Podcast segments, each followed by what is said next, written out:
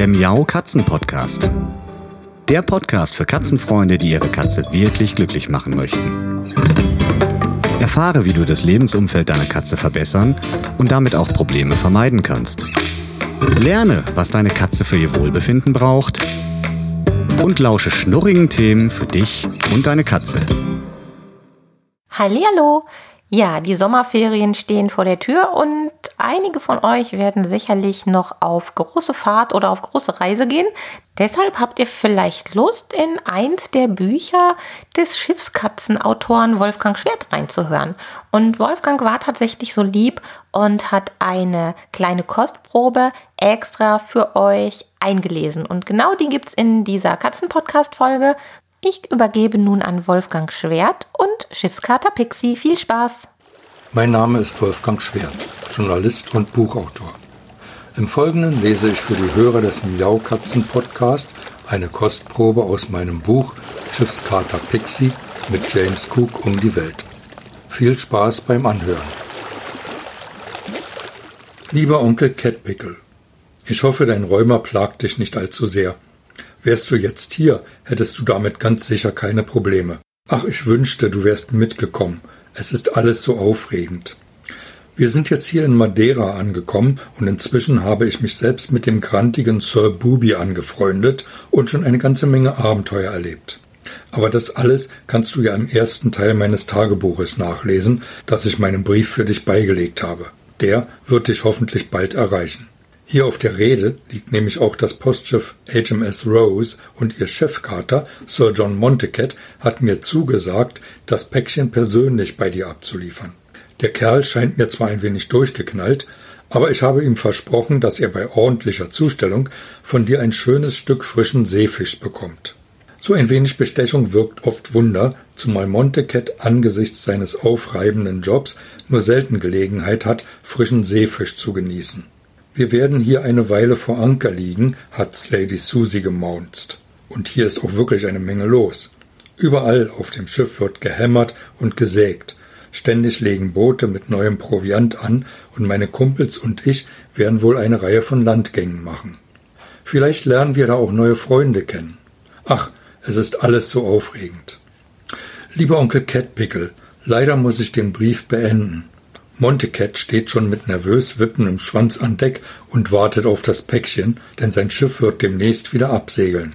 Grüß mir Katie und die Kitten, meinen Kumpel, den Festungskater und alle meine anderen Freunde von mir. Den nächsten Teil meines Reisetagebuches werde ich dir schicken, wenn wir irgendwo auf unserem Weg ein anderes Postschiff treffen. Ich wünsche dir alles Gute, viele fette Mäuse und viel Spaß beim Lesen des Tagebuches. Das war eine gute Idee von dir. Fühl dich liebevoll beschnurrt und geköpfelt. Dein Neffe Pixie Catpickle, Schiffskater auf der HMB Endeavour. Madeira, 12. September 1768. 16. September 1768. Sir John Montecat, der Chefkater des Postschiffs HMS Rose, ist vorgestern mit meinem Brief an Onkel Catpickle abgesegelt. Ziemlich regnerisch hier, aber angenehm warm. Ich habe mich auf die Reling des Achterdecks gelegt. Wie Wasserkäfer krabbeln Boote zwischen der Insel und unserem Schiff hin und her. Sie bringen die großen Wasserfässer aus dem Bauch des Schiffes an Land und noch größere Fässer vom Land zur Endeavour, wo sie in ihrem offenen Maul verschwinden. Matrosen hämmern, klopfen und pinseln am Schiff herum. John ist nicht dabei. Der steht auf dem Deck und schaut an der Bordwand herunter, wo das kleine Boot der Endeavour liegt. Dann blickt er auffordernd zu mir herüber und ich sporte los. Mein erster Landgang auf dieser Reise. John klettert bereits die Bordwand hinunter, ich stürze mich mit einem beherzten Satz vom Schanzkleid und lande elegant auf Johns Schulter. Der verliert prompt das Gleichgewicht und plumpst unbeholfen ins Boot, wo er von Young Nick und den anderen Matrosen aufgefangen wird. Naja, mein Zweibeiner ist eben doch nur ein Mensch, denen mangelt es grundsätzlich an einer gewissen Reaktionsschnelligkeit und Geschmeidigkeit. Muss wohl das nächste Mal daran denken. Jetzt ist aber Entdecken angesagt. Susi und Sir Booby sind an Bord geblieben. Die kennen diesen Ort schon und halten ihn für ziemlich langweilig. Die Zweibeiner sind gleich in die Stadt gegangen, ohne auf mich zu warten. Dabei ist es vor dem Betreten eines unbekannten Reviers doch wichtig, sich erst einmal hinzusetzen und zu beobachten. Nun gut, dann muss ich bei meinem Erkundungsgang eben auf niemanden Rücksicht nehmen. Von hier aus kann ich die Stadt hinter der Mauer kaum sehen. Ein paar Häuser kleben an den Berghängen, umgeben von langen Reihen Grünzeug. Weit oberhalb von Funchal sehe ich eine Festung. Alles natürlich nicht so schön wie Plymouth mit seinen saftigen Wiesen auf den Klippen, mit der Zitadelle und meinem Freund dem Festungskater, mit dem Hafen, der Taverne und den vielen spannenden Ecken und Winkeln. Ich erinnere mich an die Worte meines Freundes von der Zitadelle. Wenn du in Funchal an Land gehst, musst du unbedingt meinen alten Kumpel Kater Bastita vom Fort Pico besuchen. Das liegt oberhalb der Stadt, ein wenig beschwerlich der Weg, aber du bist ja noch jung. Mein Anflug von Heimweh ist wie weggeblasen, und voller Entdeckerdrang mache ich mich auf den Weg. Hinter dem Stadttor ist mehr los, als ich erwartet habe. Und auch eine Taverne gibt es hier. John und die anderen Menschen von der Landgang sitzen hier. Der Handwagen, den sie von Bord mitgebracht haben, ist achtlos an der Hauswand abgestellt und John verhandelt intensiv mit einer Männchen, deren Blicke mich irgendwie an die rollige Katie erinnern. Ist aber nicht meine Sache. Ich schlendere im Schatten der Hauswände die steile Gasse empor, in die Richtung, in der ich die Festung vermute. Immer wieder begegnen mir Männer, die mit länglichen Säcken auf den Schultern aus den Bergen kommen. Da ist Saft drin, den sie in große Fässer gießen. Schwer beladene Fuhrwerke ohne Räder schlittern die kleine Straße herunter und ich muss höllisch aufpassen. Gut, dass die Dinger keine Räder haben, dann wären sie noch schneller und sicher nicht zu halten. Ein merkwürdiger Ort. Eines der letzten großen Häuser liegt bereits mitten in den Reihen des Grünzeugs. Hier haben sich wohl Banks und Zoländer häuslich eingerichtet und gehen ihrer Lieblingsbeschäftigung nach, dem Sammeln von Pflanzen und Tieren. Interessiert mich aber heute auch nicht, denn ich habe bereits die Festung im Blick. Die Männer mit den Säcken auf der Schulter kommen übrigens aus den Feldern mit den in Reih und Glied aufgestellten Grünzeug. Viele Menschen sammeln die dicken Trauben ein, die an den Soldatenpflanzen hängen, und werfen sie in riesige Kisten. In denen trampeln nacktbeinige Menschen die Trauben zu Brei. Den Saft, der durch ein Loch im Kasten abfließt, füllen die Männer in die länglichen Säcke und bringen sie in die Stadt. Hab ich schon erwähnt, dass das hier ein recht merkwürdiger Ort ist. Nun liegen auch die Felder mit den Grünzeugarmeen hinter mir und ich stehe vor dem Eingang der Festung. Kader Battista erwartet mich schon. Sir John Montecat hatte ihm die Ankunft der Endeavour bereits gestern angekündigt und ihm einen Brief seines Kollegen aus Plymouth einschließlich vollständiger Schiffskatzenmusterrolle ausgehändigt. So, so, der kleine Catpickle, willkommen im Fort Pico. Ich habe schon eine Menge von dir gehört. Würdest du mir die Ehre erweisen, dich meiner Führung durch die Residenz anzuvertrauen? Nicht nur die Ausdrucksweise, auch die Erscheinung des grau getigerten Visconte Battista ist außerordentlich elegant.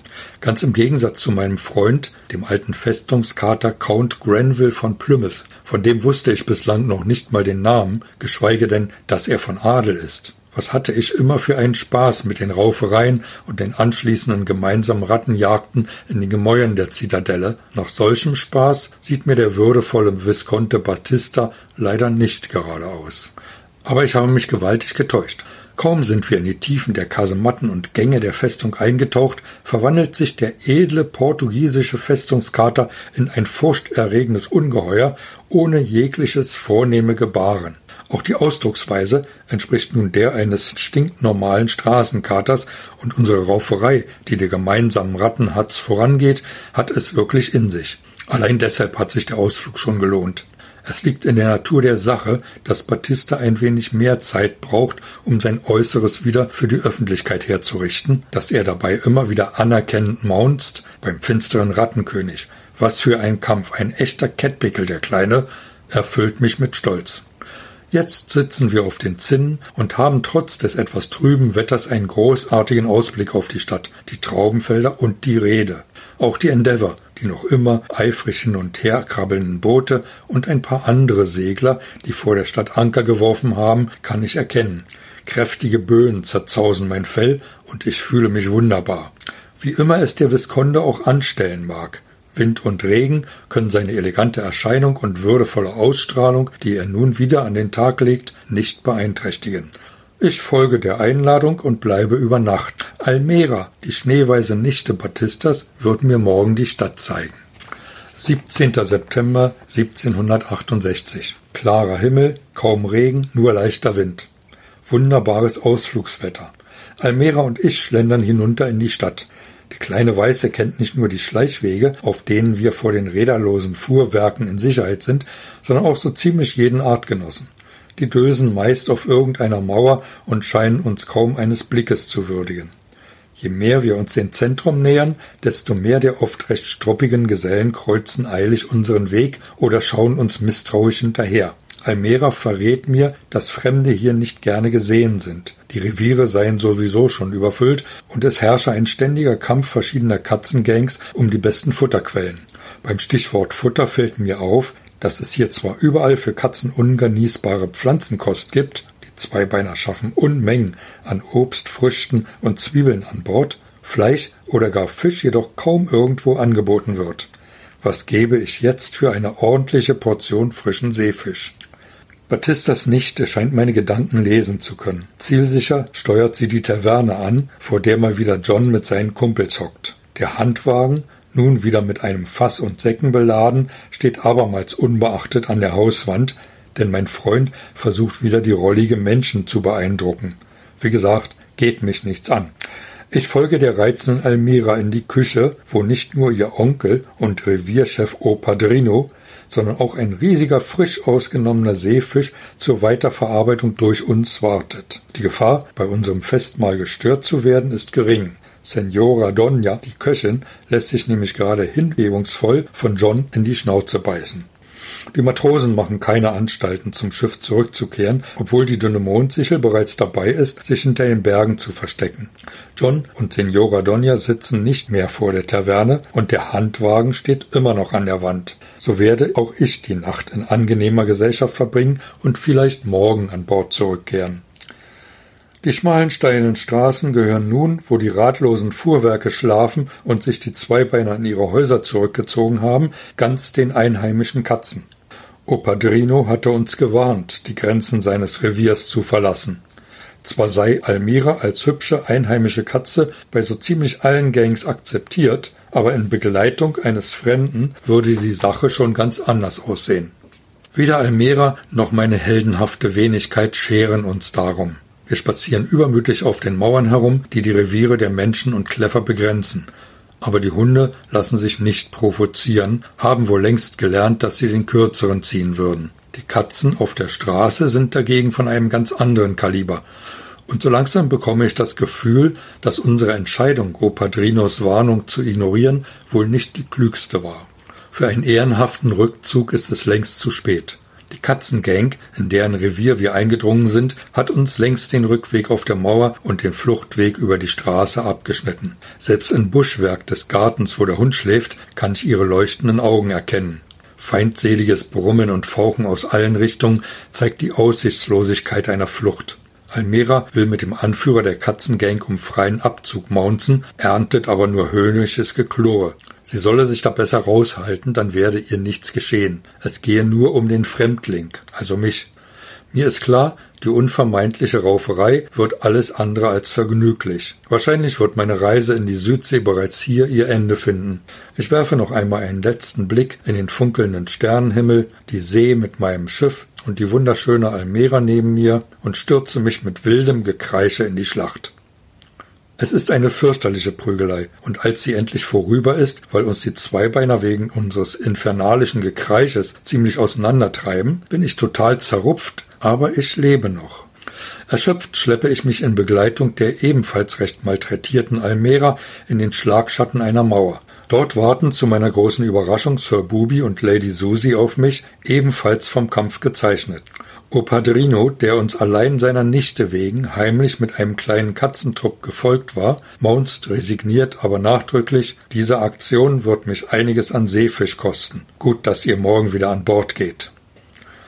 18. September 1768 Sir Booby und Susi kehren am Morgen an Bord zurück. Ich weiß von O Padrino, dass Sie sich tatsächlich Sorgen um mich gemacht haben. Sie würden mir das gegenüber natürlich nie zugeben. Gestern sind Sie extra an Land gekommen, um nach mir zu schauen, obwohl Sie Funchal doch so langweilig finden. Ich bleibe noch in der Nähe der Taverne und vertreibe mir ein wenig Zeit mit Almera. O Padrino wirkt mir gegenüber sehr distanziert. Auf eine erneute Einladung in die Küche warte ich jedenfalls vergeblich. Ich folge John und Young Nick auf den Markt, wo sie noch ein paar Besorgungen machen und vor allem ein wenig Seefisch für mich und Almera auftreiben. Irgendwo zwischen dem Grünzeug und Marktgerümpel fiebt mitleiderregend eine dünne Stimme. Ich entdecke einen kleinen Käfig mit einer Schildkröte, viel, viel winziger als das Panzertier, das die Endeavour begleitet hatte. Ich tatzle zwischen den Stäben hindurch nach dem Tierchen, das mich mit großen Augen anzieht. Der kleine Junge, für den die Schildkröte wohl ein Spielzeug ist, versucht mich zu verscheuchen. Eigentlich sollte John dem Balk mal klar machen, dass Tiere kein Spielzeug sind, jedenfalls nicht für Menschen. Aber der ist mal wieder beschäftigt. Diesmal ist es die Marktfrau, die seine ganze Aufmerksamkeit erfordert. Zumindestens so lange, bis ich deutlicher werde und meine Krallen an seiner Hose wetze.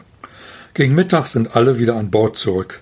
Eigentlich wollte ich mit Almera den Rest des Tages und die Nacht auf der Festung verbringen, aber als Banks und sein Kollege mit ihren Kisten und Kästen voll von gesammeltem Grünzeug an Bord zurückkehrten und auch John und Nick mit ihrem schwer beladenen Handwagen zum Boot eilten, wusste ich, dass die Reise weitergeht. Sabubi und Susi staunten nicht schlecht über meinen neuen kleinen Freund im Panzer, den John für mich freigekauft hat und ich staune über das riesige Rindvieh, das da auf dem Hauptdeck angebunden ist. Die Sachen vom Handwagen sind übrigens in Banks privater Proviantkammer verschwunden. Nichts davon war für den Eigenbedarf der Matrosen bestimmt. Dafür spendiert der Kapitän jedem Mannschaftsmitglied einen großen Sack voll Zwiebeln. Ich muss euch wohl nicht erklären, was das für unsere feinen Katzennasen bedeutet. Schon die Zwiebeln selbst riechen alles andere als appetitlich. Wenn die aber erst einmal gegessen sind, 20. September 1768 Aus naheliegenden Gründen vermeiden wir Katzen im Moment den Aufenthalt auf dem Mannschaftsdeck. Aber unter Deck gibt es derzeit ohnehin genug zu tun. Nur weil die Laderäume und Vorratskammern nun mit allerlei Essbarem vollgestopft sind, glauben die grau befällten pfeifenden Raffzähne, sich nach Belieben bedienen zu dürfen. Mr. Wichtig hüpft wieder einmal in den Rüsten herum und wirft sein Netz aus, nur um blau leuchtende Glibbertiere einzufangen. Zumindest er und sein Kollege scheinen Spaß daran zu haben. 21. September 1768. Windig und klar. Kapitän Cook lässt Werkzeug und Schnüre an die Mannschaft verteilen. Die ist nun fast den ganzen Tag damit beschäftigt, Netze zu flechten, mit denen die Ladung an Deck festgezurrt werden kann.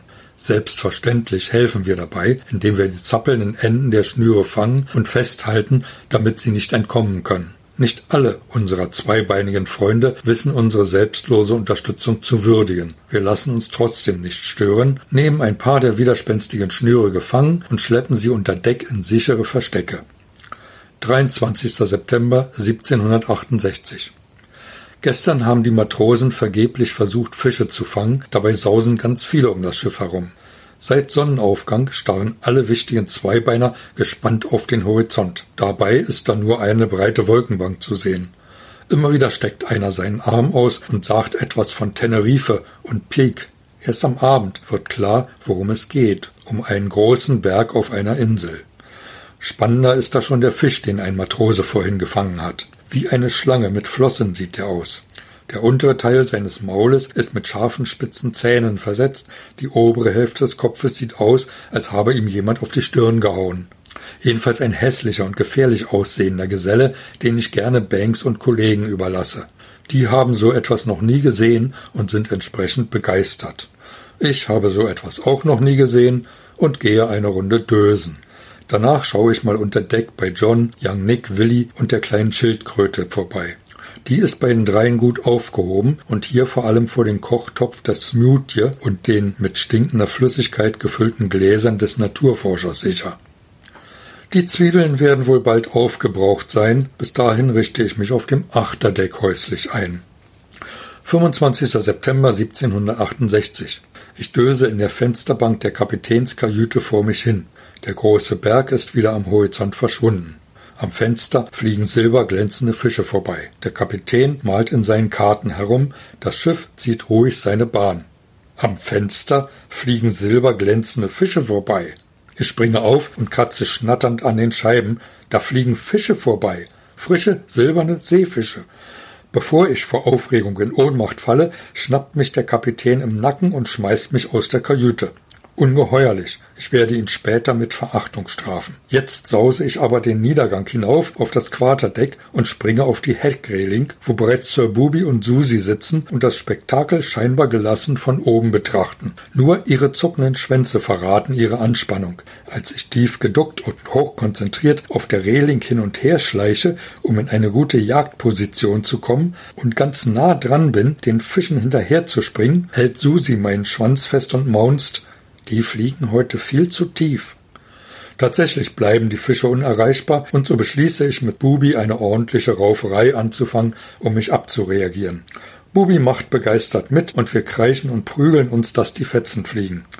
Die wichtigen Herrschaften lassen uns von ihren Dienern unsanft auf das Zwischendeck verfrachten. Als wir uns schließlich gemeinsam die Wunden lecken, hören wir Lady Susie immer noch im Laderaum toben. Ich fürchte, ihr Willi wird heute mit Frischfleisch gut versorgt sein. Das war eine Kostprobe aus Wolfgang Schwerts Buch Schiffskater Pixie mit James Cook um die Welt. Vorgelesen von Wolfgang Schwert, dem Buchautoren persönlich. Weitere Informationen zu diesem Buch und zu den anderen Werken von Wolfgang Schwert findet ihr wie immer in den Shownotes zu dieser Folge auf www.katzen-podcast.de. Ich gehe jetzt mit Dolly und Pauli ein bisschen auf den Balkon und lese was. Macht das doch auch. Bis bald. Tschüss. Das war eine Folge des Miau Katzen Podcasts von Sabine Rutenfranz. Weiterführende Informationen zur Sendung findest du im Internet auf www.katzen-podcast.de.